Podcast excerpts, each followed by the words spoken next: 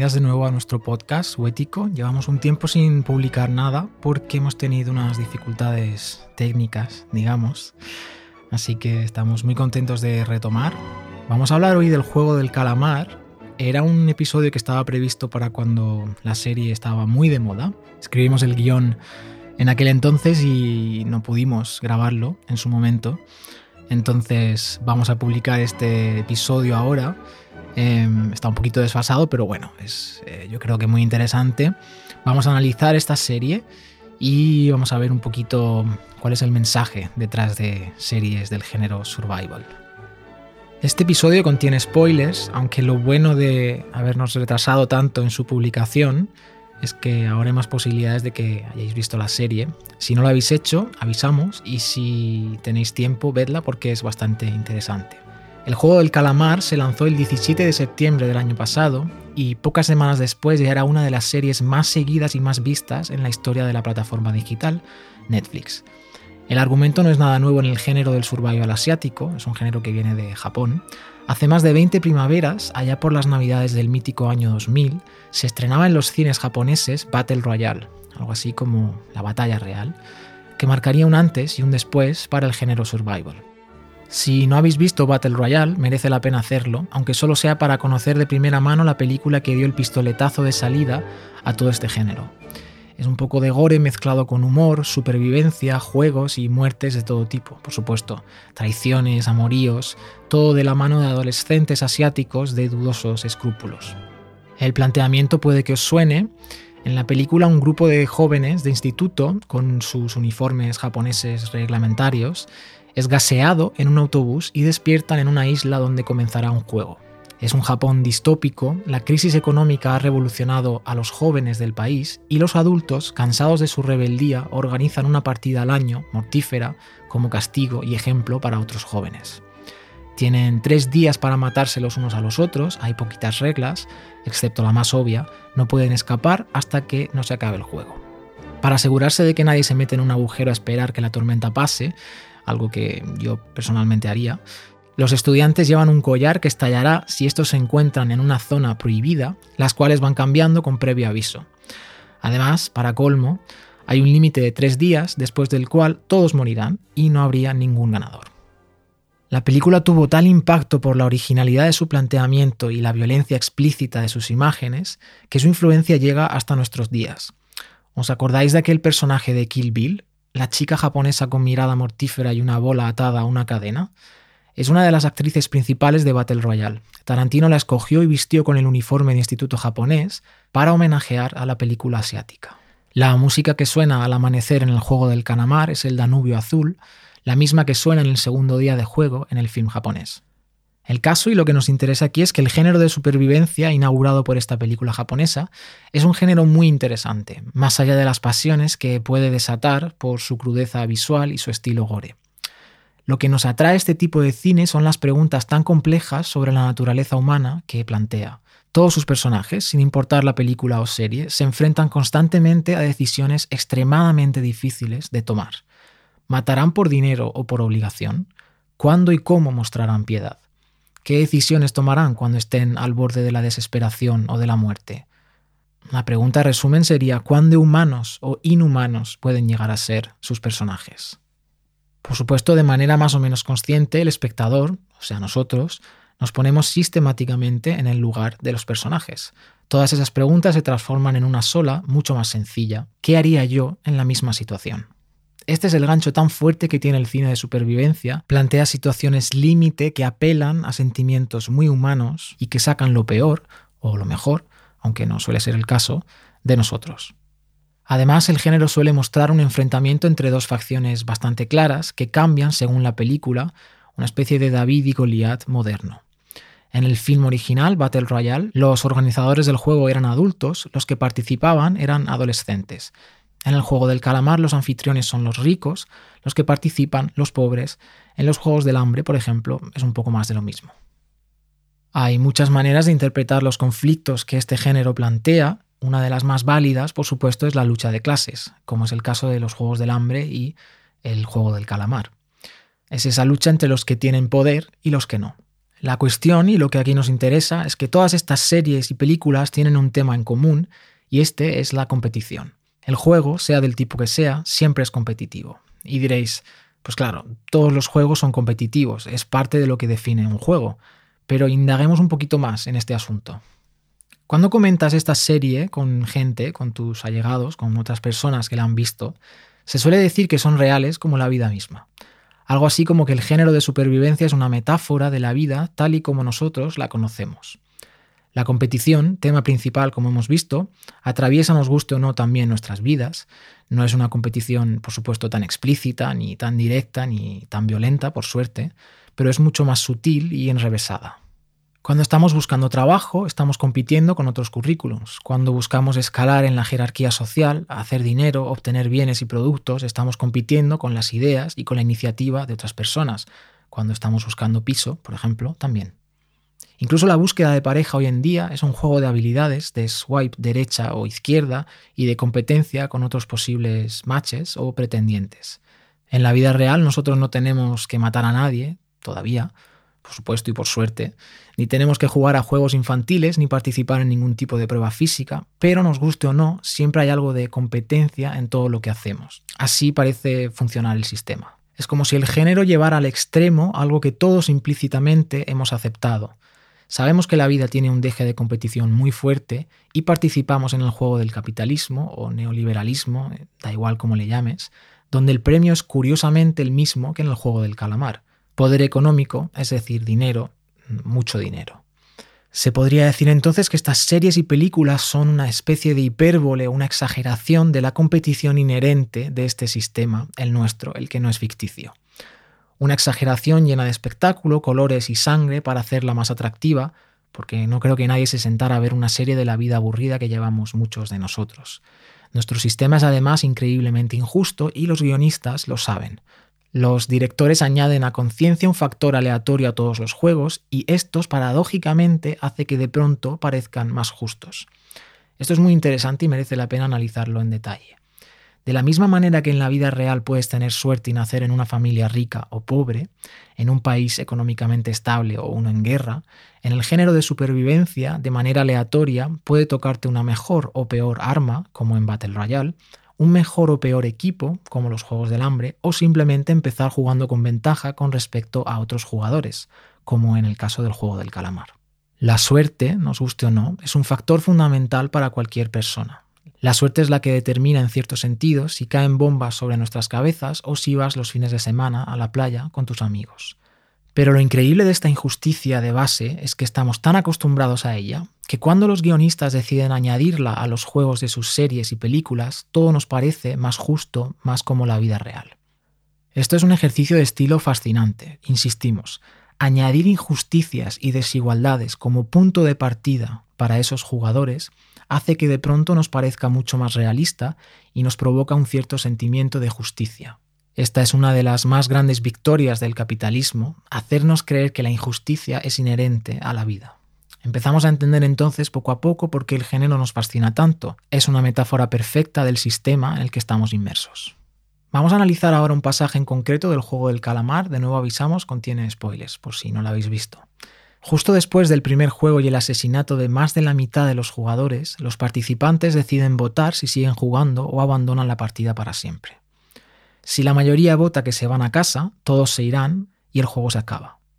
Cuando los organizadores les muestran el premio en metálico, muchos dudan, pero tras una votación muy ajustada, la mayoría decide abandonar el juego y así se encuentran de pronto en la calle, tal y como estaban antes de empezar la partida. Sin embargo, poco a poco, todos ellos comprueban lo terrible de la realidad de sus vidas que parecen tan miserables. Unos no tienen dónde dormir, otros son perseguidos por sus deudas, la mayoría se da cuenta de pronto de que el juego era horrible, vale, pero la realidad lo es todavía más, y además no hay premio alguno esperándoles. Este es un mensaje terriblemente perverso, aunque no falto de verdad. La vida de mucha gente en este mundo puede parecer sin duda peor de lo que pasa dentro del juego. Pero ¿Qué pasaría si la realidad a la que volvieran fuese mucho más benévola? ¿Qué pasaría si todos y cada uno de ellos tuvieran más o menos acceso a una vida digna, sin deudas, un techo, comida y relativa salud física? La respuesta es evidente, ninguno habría participado siquiera en el juego. Los personajes deciden volver porque en realidad los dos juegos son igual de terribles, el real y el ficticio, pero hay uno cuya recompensa parece más evidente, más obvia. Pero esto no tendría por qué ser así. El hecho de que el sistema global capitalista sea terriblemente competitivo, lleve a la ruina económica y a la supervivencia en el día a día a millones de personas es solo una manera de jugar. Hay muchos más juegos, aunque esto se nos olvida a menudo, y a todos, si nos dieran a elegir entre dos juegos horribles, elegiríamos por supuesto el que tuviese una mejor recompensa. Pero si nos diesen a elegir entre un juego cooperativo y pacífico y uno competitivo y violento, casi todos, estoy seguro, elegiríamos el primero. A menos claro que fuésemos unos psicópatas, en cuyo caso participaríamos en el segundo por puro placer de matar y hacer sufrir a los demás, como de hecho hace uno de los personajes de Battle Royale que da bastante miedo. Aquí es donde sería muy interesante mencionar un factor cultural muy fuerte dentro del juego del calamar. Corea del Sur es un país donde la deuda hace estragos entre la clase media, donde los niveles de competencia académica y laboral rozan límites nunca vistos y, por supuesto, como en el resto de los países del mundo, donde los niveles de desigualdad llevan décadas disparándose de manera exponencial. Los ricos son cada vez más ricos, los pobres son cada vez más pobres. Muchísima gente parece olvidar esto cuando comenta la serie y dicen que ellos nunca participarían voluntariamente en un juego donde el premio es el dinero y la derrota es la muerte. Prefieren, por supuesto, no tener nada que estar muertos, y es entendible. El problema es que para muchos coreanos el sentimiento de fracaso e inutilidad, un estatus social bajo o un nulo poder adquisitivo y la vergüenza que experimentan por todo ello, todo eso es mucho peor que la muerte. Antes muerto que ser pobre. Pero esto no habla mal de los coreanos, solo pone en evidencia lo terriblemente malsano del sistema capitalista cuando lo llevamos al extremo. Este es un sistema que nos lleva cada vez más hacia la aporofobia, el temor y el rechazo hacia los pobres, los que menos tienen y los menos afortunados, como ocurre en Corea. Y esto nos lleva a una pregunta fascinante. ¿Qué haríamos si el juego que ya conocemos, este en el que estamos todos, nos pusiera en una situación dificilísima, como ocurre dentro de la ficción? ¿Qué pasaría si no tuviéramos trabajo, ni ingresos, ni comida, ni techo, si el sistema nos empujara, como en el género de supervivencia, hacia los límites de nuestra moral, nuestra ética o de lo que creemos humano? Merece la pena pararse y reflexionar muy seriamente sobre ello. Tendemos a mirar estas series con cierta condescendencia hacia sus personajes, cierta seguridad de que realmente nunca estaremos en su situación. Pero el sistema capitalista pone en jaque a los ecosistemas mientras nos quedamos sin agua limpia, el aire está cada vez más contaminado, los ricos siguen haciéndose más ricos incluso después de la pandemia y durante la pandemia, y cada vez hay más personas viviendo por debajo del umbral de la pobreza. Mientras vemos como el cambio climático además destroza países enteros y fuerza a sus poblaciones a migrar, mientras sentimos la precariedad de los trabajos, alquileres y las relaciones humanas echarse sobre nosotros. ¿Qué pasará cuando no podamos más? ¿Qué estaremos dispuestos a hacer? ¿Nos sentiremos entonces como esos personajes de ficción? La respuesta que da el género parece en su mayoría bastante terrible. Saldrá lo peor de nosotros. Como en el juego del calamar, lucharemos hasta la muerte, engañaremos, mentiremos, traicionaremos, romperemos todos los lazos y no respetaremos absolutamente nada. Y esto da bastante miedo. Lo cierto es que el juego del calamar parece más real que nunca, el premio económico no existe, ese cerdito repleto de billetes que cuelga sobre la cabeza de los participantes es en nuestro caso solo una quimera, una ilusión que nos mantiene jugando, la promesa de tener un día todo aquello que deseamos. Pero es solo eso, una promesa que por desgracia funciona a la perfección. En este juego, el nuestro, la realidad, las desigualdades son cada vez mayores, la competencia cada vez peor y las circunstancias cada vez más precarias y violentas. No es ninguna exageración. Piensa por un momento en la violencia que alguien tiene que sufrir frente a un desahucio. Piensa en la impotencia de ver tu casa devorada por las llamas, como le pasó a muchas familias australianas. Piensa en esa persona de mediana edad sin trabajo y rechazada por el sistema, sin lugar en el mundo y sin futuro. Todo ese sufrimiento, toda esa impotencia tiene que encontrar una salida, para bien o para mal.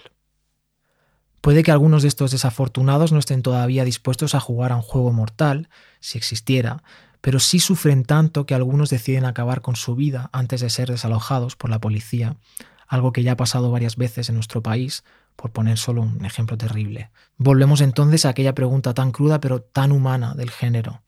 ¿Qué haría yo en esa situación? ¿Qué haría si todo mi mundo se viniera abajo, como los personajes del juego del calamar? ¿saldría lo mejor o lo peor de mí?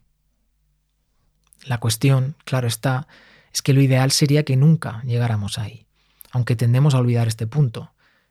Vivir en una sociedad que se hace llamar libre, pero lleva al extremo del sufrimiento y el olvido a tantas personas, es vivir en una sociedad malsana y terriblemente injusta. Como decía Krishnamurti, el filósofo hindú, no es ninguna medida de salud estar adaptado a una sociedad enferma. A veces el mismo género propone la salida más sana a toda esa miseria, rebelarse contra el sistema, romper el juego. Los Juegos del Hambre son el ejemplo más claro. La protagonista se revela con la ayuda de otras personas contra los organizadores. En Battle Royale el amor triunfa, los protagonistas logran escapar y se convierten en fugitivos. En el juego del calamar el único superviviente parece buscar venganza contra la organización en el último episodio de la temporada. Este parece un pequeño mensaje revolucionario que nos tragamos desde la comodidad de nuestros hogares.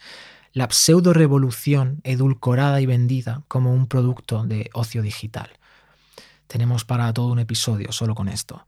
¿No te has preguntado nunca qué efectos tienen este tipo de series? ¿Nos llevan a aceptar cada vez más el sistema y callar frente a las injusticias o nos avivan nuestra vena más revolucionaria? En Huético sentimos que hay cierta banalización del sufrimiento humano y las desigualdades en este tipo de producciones culturales y no son las únicas.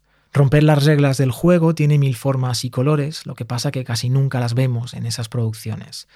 Buscar otros juegos, otras partidas, también. Podemos desde organizarnos en asociaciones de vecinos para tumbar proyectos urbanísticos abusivos, recoger firmas para cambiar leyes, el caso es que ninguna de estas alternativas suele tener cabida en la cultura popular. Podemos también montar economías locales, hacer trueque, ayudar a los que no tienen nada. Las posibilidades realmente son infinitas. Hay mil maneras de romper las reglas del juego, solo tenemos que ponernos a ello. Como bien dijo el sabio, amigo mío, no odias los lunes, odias el capitalismo. Pero ¿cómo solucionamos esto? ¿Cómo hacemos para que estas distopías ocurran solo en la ficción? En realidad, aunque no tan explícitamente, sabemos que nuestro sistema mata y que nos dirigimos, si no hacemos algo por evitarlo, hacia algo mucho peor que lo del juego del calamar. Suelo decir que vivimos en la página 135 de una novela distópica. Vemos todos los signos del colapso a nuestro alrededor, pero aún estamos a tiempo de hacer algo por evitar que todo lo que estamos prediciendo se cumpla. Los políticos siempre hablan de crear empleo como una forma de ganar votos, pero ¿Realmente es más trabajo y más precario cada década, además, lo que necesitamos? Sabemos que en nuestro país, sin ir más lejos, hay miles de viviendas desocupadas y de familias desahuciadas. También sabemos que un tercio de la comida que se produce acaba en el vertedero incluso antes de llegar a nuestras cocinas. Hay gente en nuestra sociedad sin casa y sin apenas nada que comer, mientras otras personas nadan en la abundancia.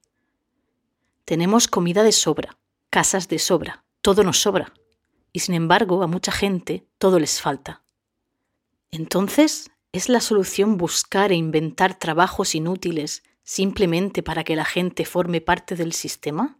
Aunque este sistema esté en ruinas? ¿Aunque crezcamos sin mesura en un planeta finito?